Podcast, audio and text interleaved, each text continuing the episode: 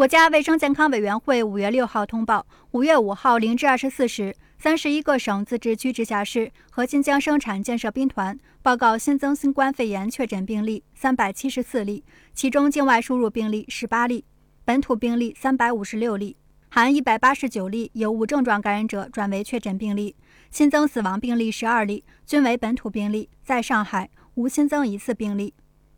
当日新增治愈出院病例一千六百零二例，其中境外输入病例十八例，本土病例一千五百八十四例。解除医学观察的密切接触者四万一千四百一十六人，重症病例较前一日增加九例。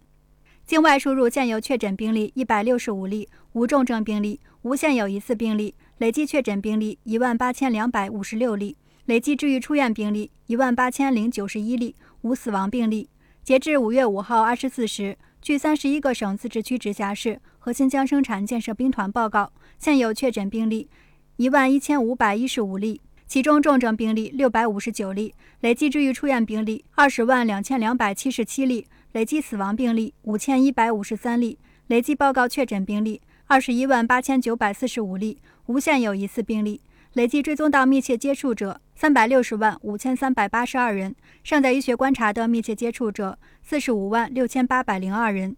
三十一个省、自治区、直辖市和新疆生产建设兵团报告新增无症状感染者四千三百四十例，其中境外输入六十八例，本土四千两百七十二例。当日解除医学观察的无症状感染者一万零九百八十二例，其中境外输入八十九例，本土一万零八百九十三例。当日转为确诊病例一百八十九例。无境外输入，尚在医学观察的无症状感染者十一万一千九百零六例，境外输入五百零五例。累计收到港澳台地区通报确诊病例五十六万三千五百八十一例，其中香港特别行政区三十三万一千零九十七例，澳门特别行政区八十二例，